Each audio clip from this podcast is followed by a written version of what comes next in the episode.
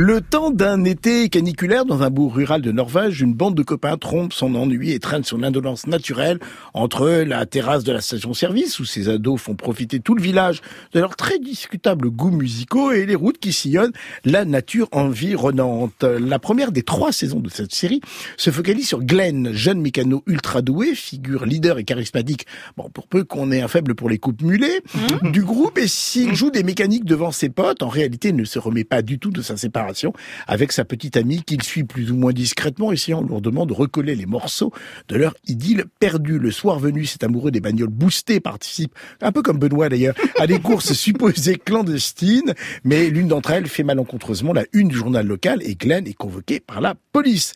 Red Bank, une série donc norvégienne de 8 épisodes par saison, dont les deux premières sont déjà disponibles mm. sur Slash TV et la troisième le sera au mois de septembre. Gros succès d'audience dans son pays et lauréate de nombreux prix. Redbank raconte l'inertie de la sortie de l'adolescence, l'ennui de la vie rurale et le déterminisme qui va avec.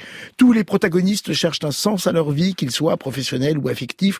Cool attitude, décontraction appuyée, séduction lascive. Chacune et chacun se donne un rôle pour mieux dissimuler son mal-être.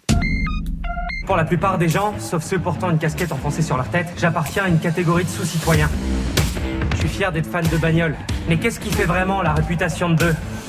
Le rodéo sauvage. Ta voiture est en toute première page du journal de la ville.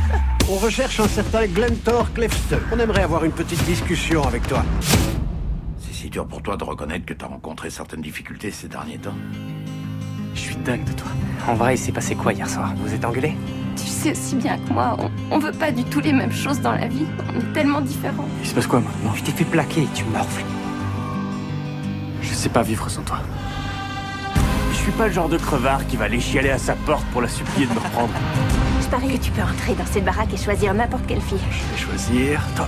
Madame la maire demande que la police soit davantage sur le terrain. Est-ce que c'est bientôt fini ce petit jeu? On met la vie de personne en danger. Redbank, une série signée Lynn Jeannette Caïd avec Odine Vague et Mathilde Tomine. Elle aime les coupes mulées. Je vais vous dire tout de suite. Ariane Allard. Il commence un peu à perdre ses cheveux, hein, l'ami Glenn. Hein, cela dit, donc la coupe mulée, ça va pas être pour très longtemps. Euh, comment vous dire Et là, ça y est, ça vanne tout de suite. Non, mais il y a quand même des. Enfin voilà, moi je suis partagée sur cette série parce que je trouve qu'effectivement au départ c'est un récit initiatique assez banal. Hein, c'est un groupe d'ados qui découvrent tout en même temps, c'est-à-dire la vie, les filles ou les garçons. Euh, le boulot et l'ennui et l'attente et euh, un petit début de désespoir aussi. Et euh, donc voilà, c'est assez classique. Et pourtant, malgré tout, je trouve que cette série, elle se distingue pour deux choses. Alors la première, c'est celle qui m'a le plus touchée, c'est que je trouve que euh, la détresse des personnages masculins est quand même au cœur du récit. C'est assez rare parce que ce sont des personnages jeunes. Alors en l'occurrence, la première saison, c'est Glenn, ou GT, comme il l'appelle, le mécanicien frimeur, a priori charismatique, amoureux, mais surtout dont le moteur intérieur est cassé parce que sa petite amie l'a largué et veut plus de lui. Et je trouve que le développement de ce personnage est assez touchant, euh, assez inhabituel même. C'est-à-dire qu'on regarde évoluer ce garçon, puis après la deuxième saison, c'est sur son meilleur copain qui a d'autres problèmes aussi on les regarde évoluer et on voit des garçons qui sont écartelés entre ce que la société leur intime, c'est-à-dire à savoir être viril, blagueur, les, à la fois léger et triomphant, hein, et puis ce qu'ils sont réellement, c'est-à-dire des garçons qui sont maladroits, vulnérables, euh, euh perdus ou, dépendants, dépendants aux sentiments ou dépendants à d'autres choses. Et je trouve que vivre un chagrin d'amour comme ça du point de vue masculin, moi je le vois assez rarement dans les séries. Ça c'est la première raison. Et la deuxième, bien sûr, c'est le cadre, le mm. cadre rural. Euh, c'est une petite commune euh, de qui a, je sais pas, à 150 bandes d'Oslo, un trou paumé, où les jeunes n'ont rien d'autre à faire qu'effectivement boire des bières. Alors, pourquoi je suis juste nuancée là-dessus, c'est que ça pourrait être intéressant, sauf que, alors moi je suis cinéphile, je vais pas faire ma bêcheuse, mais il y a un grand film qui parle de la même chose, qui s'appelle la, dernière séance, avec Jeff Bridges et Sybil Shepherd pour les, les amoureux. Peter Bogdanovich. Peter Bogdanovich, 1971, ça parle exactement de la même chose, sauf que ça se passe dans un trou perdu du Texas, et il manque évidemment un rat bank, ce qu'il y avait dans ce film. cest c'est cette espèce d'élan mélancolique qui est une vraie force et qui est en même temps à la fois poignant et cru, parce qu'il y avait un vrai regard cru sur cette adolescence qui s'ennuyait, qui glandait et qui se perdait déjà. Tout était joué déjà à 15 ans ou 16 ans. Voilà. Mais néanmoins, moi, je la conseillerais quand même, cette série norvégienne. Bon, elle vous a bouffé tout le temps du débat, donc il vous reste une poignée de secondes, cher Ava. En même temps, j'abonde dans le sens d'Ariane. Euh, moi, je trouve que la série, effectivement, est, pas mal, mais qu'elle elle évite pas un certain nombre de clichés, surtout au, premier épisode. Hein, on voit une voiture avec des gars bourrés qui partent en, virée. Voilà, c'est ce que tu disais, des secrets, des cœurs brisés, des textos envoyés en cachette. Bref,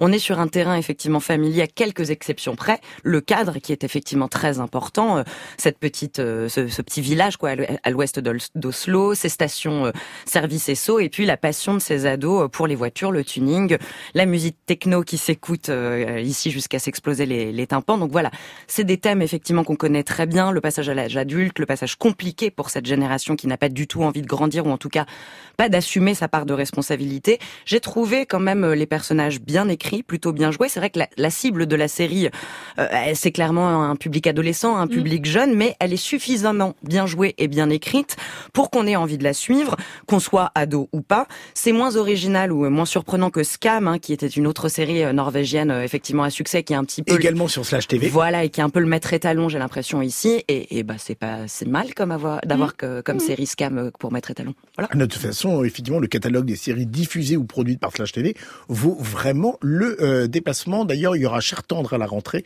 qui est absolument formidable. Le mot de la fin, Benoît Lagarde. Je suis d'accord avec ce que vous avez dit, sauf que moi, je ne mets pas les bémols. En fait, et pourquoi je ne mets pas les bémols? Parce que justement... Oui, pourquoi ne mettez-vous pas les ben bémols? Voilà, parce que typiquement, Scam, et c'était sa force, prenait dans chaque saison un vrai sujet de société très fort et le traitait avec à, hauteur d'homme et de, mm. et de femmes, et c'était très bien vu, sauf que le sujet porter quand même la narration. Là, ce n'est pas le sujet. Le ce qui porte la narration, c'est juste ces personnages. Et là où moi, et là où vous voyez leur ennui, moi je ne vois pas que leur ennui. Je vois leur plaisir de vivre dans ce village. Ils veulent pas en partir. Et le fameux JT, il veut pas partir. Il veut pas aller à Oslo. Il veut pas suivre sa copine. Il est fier d'être là. Et ce que je trouve que ce que la beauté de cette série, et ça, aucune série ne l'a raconté, c'est la fierté le petit ennui quotidien de la vie à la campagne, mais où faire euh, euh, trifouiller le moteur de sa bagnole, ça nous suffit amplement pour vivre. Et ça, c'est ce que la série réussit parfaitement. Et le grand malheur de JT, c'est sa relation d'amour qui aurait pu avoir lieu partout.